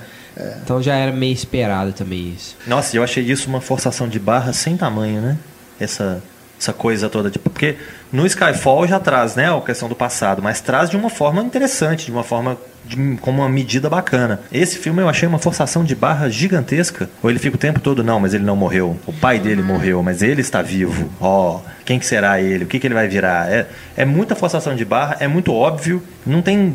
Com relação ao vilão, Além do fato de que o Christopher Waltz está ficando mais do que marcado como o vilão esquemático, né? Porque ao mesmo tempo que ele faz filmes muito bons e papéis muito bons, como os filmes do Tarantino, por exemplo, ele está fazendo cada vez mais e mais e mais vilões desses Não, vilões. tem até uma hora que o Bond fala assim, não, eu prefiro isso do que ficar escutando você falar. É, é sempre aquele personagem sofisticado. É, ele, abençoado. ele tem uma fala, né, uma dicção perfeita, ele fala línguas. É. E ele tá sempre tendo um humor, E né? Ele não é ameaçador, né? Não é um, não diria que ele é um bom vilão. Você não vê o bom, o Bond assim realmente em perigo com ele. Ele no Deus da Carnificina ele é mais ameaçador do que o Blofeld. É porque é Boa. a ideia do Nem acho. a ideia do Austin Powers, né? Que eu, eles até brincam com isso no filme também. Por que, que você não, não- o- Acho que é o filho do Dr. Evil, né? Fala. É o Scott dá um- Evil. Por que você não dá um tiro na cabeça do Austin Powers e acaba com isso, sabe? E o, e o, o Blofeld que fala, faz a mesma coisa, né? Coloca ele dentro de um prédio de jogos mortais lá, pra ele ficar procurando. É, a- aquilo ali ficou parecendo até mesmo essa, essa zoação de irmão com irmão, né? Nossa, imagina. Um- O cara vira pro outro e fala assim: O que você veio fazer aqui? Eu vim te matar. Ah, então vamos ali tomar um vinho. Ah, peraí, ui. O cara imprimiu a foto de cada um É. a parede. Você Imagina. passando, ó, Javier Bardem tá ali, ó. Ó, o Mads Mikkelsen ali, o Hannibal, tá aí, gente. Que coisa. É, aquilo ali, esse, esse segundo final, né? Parece que o, é o bis, né? Já teve o, a- o confronto, eles não vão fazer mais um, né? O segundo clímax, acho já achei desnecessário também. Podia ter acabado ali na base mesmo e dar o, o, o Si, né? Que é, É. o outro vilão, pro M matar e pronto. Dá, né? Dá pra ele é, salvar o dia também. É, e falando no M, o Si, né, que é o, esse outro cara, é totalmente previsível desde o início, né? O cara Total. fica o tempo todo com uma cara de suspeito, né? Acho que até foi o Pablo que escreveu isso na crítica, né? Ele tá com cara de Moriarty, que é da série do Sherlock que ele faz, né? Aham. Então ele tá o tempo todo com cara de, é, eu sou inteligente, eu sou bacana, eu subi na vida, É. mas eu tenho uma agenda escondida, eu tenho uma coisa aqui que eu vou fazer que vocês ainda não sabem o que que é, então guardem o- a surpresa. Também outro negócio que já tá batido, né? Esse negócio de ter uma organização secreta dentro da própria organização. A Hydra, né? É a o Hydra, sindicato. né? Do... Exatamente, né? Missão Impossível e Não, agentes da SHIELD. Missão Impossível 5. Vingadores, etc. O Missão Impossível 5 tá ali de cara desde o início até o final. Pois porque é. é. exatamente a mesma coisa. Você tem um agente indo contra ordens do superior, porque o superior está sofrendo politicamente porque a organização dele está sendo desmantelada por outra organização maior. E aí ele tem que contar com a ajuda dos amiguinhos dele, dos técnicos que geralmente ficavam dentro do escritório. Eles têm que ir à luta para poder ajudar o bonitão do espião a vencer um grande vilão que organizou toda uma organização É. secreta. O que, que essa organização secreta faz? Reúne um tanto de gente, parecendo de olhos bem fechados, né? Aquele tanto de gente numa reunião ali. Eu lembrei também. Parece que vai sair um tanto de mulher pelada de todos os lados e vai virar uma orgia. Porque eu, eu olhei aquela cena e falei, isso é de olhos bem fechados, né? Tava só esperando o Tom Cruise aparecer, que aí era de olhos bem fechados e Missão Impossível juntos, né? Então foi uma sucessão de clichês. E o, o que que o Blofeld, ou o Oberhauser, né? O que que ele faz de que ele é tão mal assim? A gente ouve que ele fez isso, que ele fez aquilo. Tem dinheiro, né? Que ele financiou o negócio todo. É. E como? Se ele foi dado como morto e mudou de identidade, virou outra pessoa e coisa e tal, como que ele conseguiu chegar onde ele chegou, que ele ficou rico, É, aí etc. entra, né, no, no- na, na licença, né, de poética do filme, de a gente não ter que explicar essas coisas e a gente simplesmente já supõe que ele está estabelecido como tal. A última Não, pessoa que eu lembro que virou irmão do seu grande vilão foi o Wolverine, o Dente de Sabre no filme de Origens, e é uma porcaria, né? Então eles não precisavam ter feito isso de novo. Mas nessa cena do, do- da reunião secreta ali, é bacana que ele já. O, o Sam Mendes já retoma essa questão do, do Blofeld de não ser revelada a face dele, né? Que seria uma, uma intenção lá do, dos primeiros filmes. É, e mostra só a mão dele, né? É. Então isso já é uma referência de cara, assim, pro cara que é fã de James Bond sacar que Só faltou o ele é o gatinho, Blofeld. né? Pra ele acariciar. Que depois ele- o É. gatinho aparece, né? E eu acho que é o primeiro. Não, o, o Donald Sutherland faz. Não, é o Max von Sydow, né? Que faz no Que, que- que é. Never Say Never Again. Ele faz o Blofeld mais velho e tem cabelo. Então eu dizer que esse que é o primeiro Blofeld que, é- que não é careca. Ah, tá. É o Donald, o Donald, Donald Pleasance? É, Donald Pleasance, né? Que é o, Isso, o doutor isso, do é. Halloween Tô- lá. É, ele é o, ele é o, o estereótipo, né? Ele Sim. é o mais caricato possível. Né? Isso. E esse filme, inclusive, falando em estereótipo e caricato, ele chegou bem perto do Roger Moore, né? Porque aquele momento dele sair escorregando e do, do prédio explodindo e cair sentado no sofá pelo amor de Deus, eu tava esperando aparecer uma Pussy Galore, né? Alguma da- daquelas Esse ali eu mocinhas. achei até É bacana. divertidinho, É, é, eu faz parte gostei da disso. persona. Pô, mas nos três primeiros filmes, você pega o Cassino Royale, o Quantum of Solace e o Skyfall. Eles vão tentando construir uma coisa que é assim, bem pé no chão, bem crua. O Skyfall eu acho que nem tanto, não. Ele consegue equilibrar. Ah, mas esse filme Ele dá faz. uma derrapada, é, né? O Skyfall é, é menos do que esse no sentido de tentar fazer essa coisa old school dos James Bonds antigos. É muita Eu acho homenagem. que ele mistura, né? O Skyfall ele consegue equilibrar bem o Cassino Royale com essa proposta de voltar na série, homenagear e tudo. Tem aquelas coisas do carro, né? Aham. Primeiro o carro do James Bond, tudo. Ele vai Relógio brincando que com isso. Apresenta explode. a Money Penny, né? É. O que, que esse relógio faz? Ele mostra as horas. No. E mas nesse eu senti que ele, ele tenta ser ainda mais esse, esse James Bond das antigas. né? É, porque o James Né? Bond também não se machuca, né? Se você olhar É. em várias cenas, ele não tem nenhum ferimento, assim, de. Até quando ele tá no avião lá, que o avião vai perdendo asa, descendo a montanha lá, ele Mas sai ileso praticamente. Sabe o que eu acho bacana disso? É que o Sam Mendes, por exemplo, o Sam Mendes dá, tem a, a- a chance de fazer um filme do James Bond. Aí o estúdio pede pra ele fazer um filme do Bourne. Dá, velho, sabe? Acho que o cara se, se sentiria frustrado. Eu, pelo menos, me sentiria fazer um filme de ação como vários outros hoje, porque tá seguindo a moda do, do estilo do Bourne. Então eu vou fazer um filme do James Bond mesmo, como eu queria ter feito, né? Se eu, se eu fizesse um filme com o Sean Connery e tal. Então acho que ele vai, ele vai muito nesse cinema clássico. Aquela cena do trem, que isso ali é cinema clássico puro. Sequência de trem, velho. Tem aquele romance lá e tal. Aí, mas na hora da porrada ele vai no Borne. Né, na hora das, das brigas, aí é aquela câmera agitada, de perto, né? E ainda assim a gente entende, né, o que, que tá acontecendo. Sim. Isso é bom, né? É, é bem filmado, né? Apesar de que o Dave Bautista também não, não gostei muito do personagem, não. Achei um pouco descartável. E É. acho um É, desperdício. aquele Henchman, né? Aquela- Ah, acho, acho um desperdício tam- eles mostrarem na cena lá da, do, jan, do jan- não jantar, da reunião, né, dos vilões e tal. O Dave Bautista mostra, né, que ele tem unhas de metal e tal, É. e fura os olhos. Isso nunca é mais explorado filme, Aquele momento Game of Thrones, né? Desperdício total. Eu tô vendo a hora, né, se seguirem nessa linha, que vão é, escalar o ator pra fazer aquele do- dos dentes de metal. Jaws. Só falta isso, né? É, eu achei que essa, Recuperar os vilões. essa volta ao, ao clássico aí, essas homenagens todas, a- o figurino, né, do, do, do Blofeld, né, que ele parece o Dr. No, É. né, com aquela calça pegando frango sem meia, de sapatinho. ele, é tudo ali um, é um clima de homenagem, é tudo ali uma referência a alguma coisa que eu acho que ficou um pouco forçado. Eu acho que o filme tem seus suas coisas interessantes, né? É um filme que é divertido, é um filme que ainda é melhor do que muita coisa de ação que a gente vê por aí. Mas acho que perde a complexidade. assim, É, eu acho que ficou. A, a questão dele ter amarrado os três primeiros filmes, de ter mostrado personagens, de ter É, eles revisitado. criaram um arco né? dramático, né? É, eles Que é trouxeram o, que- o Mr. White, né, É, de, de é, volta. sim. Então isso foi bacana. Eu acho que isso é uma coisa interessante de você.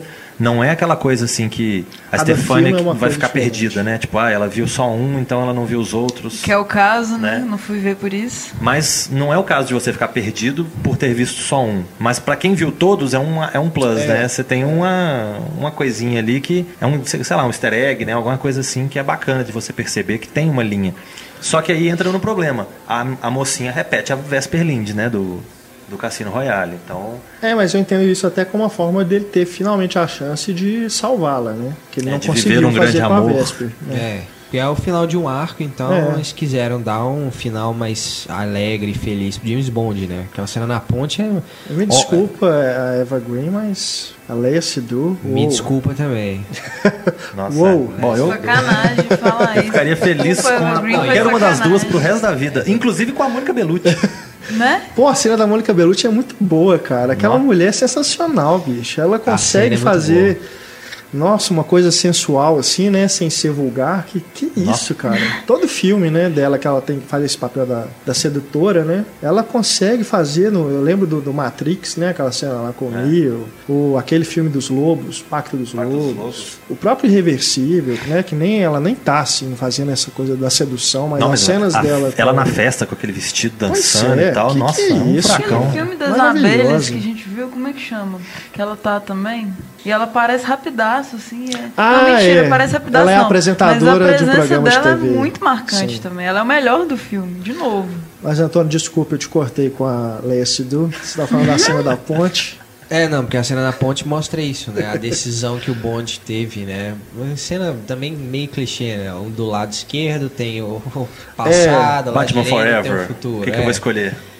Mas é realmente é o final de um, de um arco, então Eu acho que eles não vão seguir, né? eu, eu acho que deveriam realmente encerrar essa É. storyline. Daniel Craig, tchau. Vamos chamar outra pessoa e vamos começar do zero. Mesmo porque ele disse, né, em alto e bom tom, em todas as entrevistas que ele deu, que ele preferia cortar os pulsos É. ao, fazer, ao invés de fazer outro filme, né? Sério? ele- Falou, falou, Falou isso, isso né? na tora. Falou, é, que, que queria, Que isso, prefere cara. cortar o pulso do que voltar, mas depois ele fez o meia-culpa e tal. É, porque eu vi depois ele falando que, tipo, ele acha que voltaria pra fazer mais um. Eu estava brincando, hahaha. Ninguém sabe exatamente se ele, Ele tem contrato, né? Ele tem contrato pra fazer mais um. Na verdade, não tá nada confirmado, então não É. dá pra saber de verdade se ele tem. Mas é um bom James Bond, né? Ele é um bom Eu James gostaria Bond. de ver mais um com ele, mas, Mas com teria outra, esse problema, né? começando outra coisa. É. Encerrou aqui, agora vamos fazer uma outra aventura. com Não, e já outra estão levando em consideração outros vários candidatos aí, né? Pra, pra ser um próximo James Bond, né? Até o John Hamm do Mad Men já entrou na disputa. Não, eles não sempre falavam, antes do Daniel Craig mesmo, pra ser um negro, É, o Idris talvez Elba. seja a hora. Põe um Idris Elba lá. É. Então põe uma mulher. tá na moda também. Jamina Bond. E, e a cena inicial, muito boa, apesar de que tem um problema. Porque assim, a, a- tecnologia meio que matou o plano de sequência, É. né? Cê- a gente sabe que. A gente sabe que é um o plano cara- de sequência falso, né? É, a o ideia cara do usou o Birdman e a ideia de outros filmes, É. isso desanima é um pouco, né? Não é que nem ele tá vendo um plano de sequência na década de 70. Exatamente. é. Aí você vê aquela câmera flutuando e passando pela varanda e tal, e dá um, um É. desânimozinho. É um game shit, né? Não, aí falando do. Voltando Mas é muito boa, assim, Mas é a muito gente boa. sabendo de tudo isso, mas eu acho que a trilha sonora ali, quando começa o filme lá, né? Aquela, aquelas batidas ali junto com as músicas lá do, do Dia dos Mortos e vai essa, essa câmera, né? O tempo todo ali até chegar no topo do telhado. Eu não me lembro de É ter tido boa. legenda em outro filme do James Bond, né? O filme começa, mostra, né? Uma frase. É, é verdade. Os mortos estão vivos, É, né? uma coisa assim. Tipo, uma The coisa Dead boba, né? Uma coisa dispensável, mas tem um. É, É. Curiosamente tem. É. Achei interessante isso. E eu não reparei, não, eu, eu não fiquei até o finalzinho do crédito. Mas teve James Bond retornará? Tem. Tem. Eu Tem. não, não percebi. E, e falando do início também, né? Uma coisa que é né, indispensável da gente falar é a música tema, né? Sim. Que é sempre muito marcante. A última, né, do Skyfall, que é a dela, ganhou um Oscar, né? Sim. Então foi uma interpretação marcante, um instrumental marcante, uma letra bacana que faz referência ao filme e tudo. Então, Skyfall era uma música difícil de ser batida. E aqui a gente tem um carinha que pra mim é uma água de salsicha ali, né? Um Água de intérpretezinho. salsicha. É, tem, né? Se a salsicha já dá Ai, câncer, imagina a água da salsicha. Muito bom, Marcelo. Coitado. É, Marcelo. tal- quem é tal do Sam Smith? Eu, sinceramente, eu posso estar sendo preconceituoso, sei lá, mas eu não conhecia, nunca tinha ouvido falar do Não, é sujeito. famosinho, Você não viu Rock in Rio? famosinho. Não, é, aí depois que eu fui procurar quem que era, que eu vi que o cara tem os sucessos Não, dele eu, te- e eu também não conhecia até ele gravar o, o tema. o tema da música. E eu né? vi o Porque clipe. aí entra no nosso mundo, né, de acompanhar as coisas de cinema.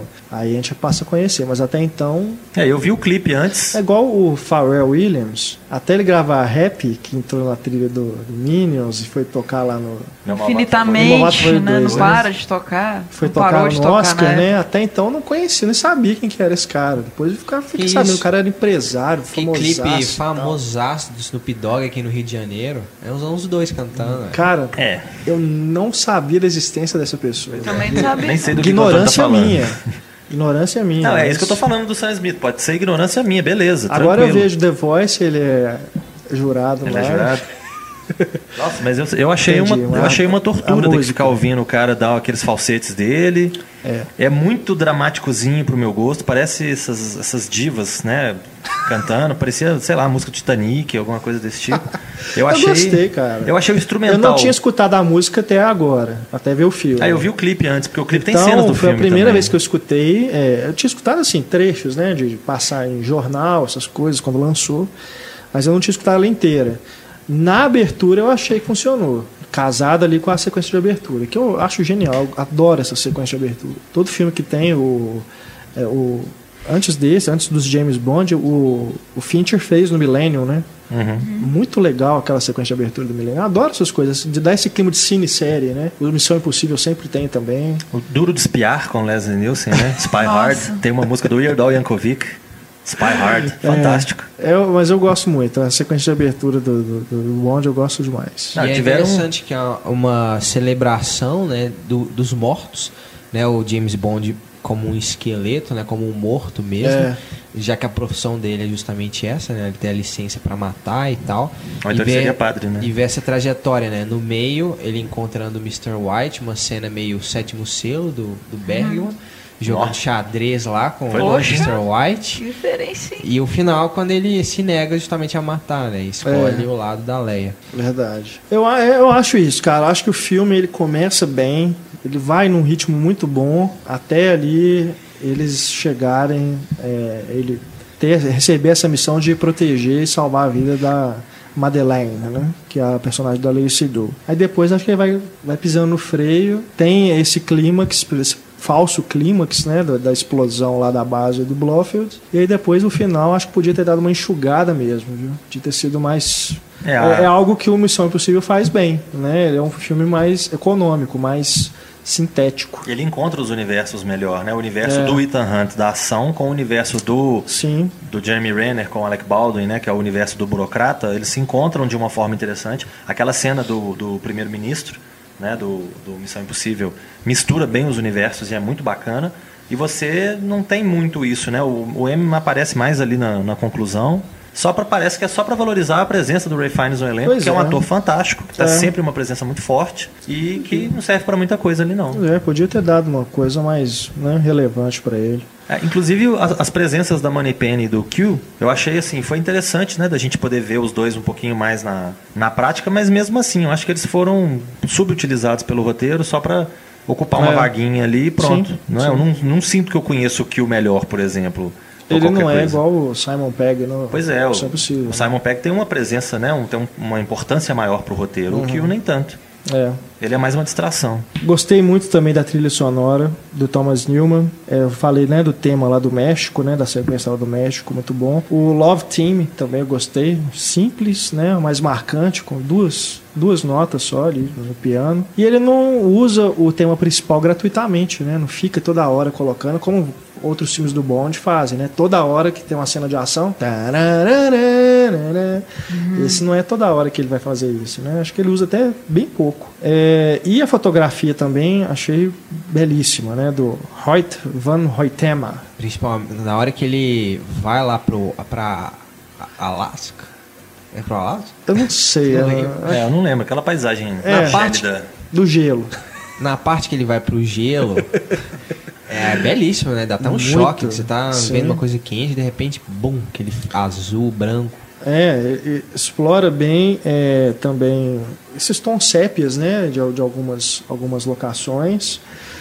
E me chamou também a atenção a cena de tortura, que é na sala branca, né? Geralmente sala de cena de tortura é uma coisa escura ali, ali numa, mais uma sala de hospital. Como no né? Cassino Royale, né? É, Tem aquela famosa, É, fantástica sim. cena de tortura. que é no...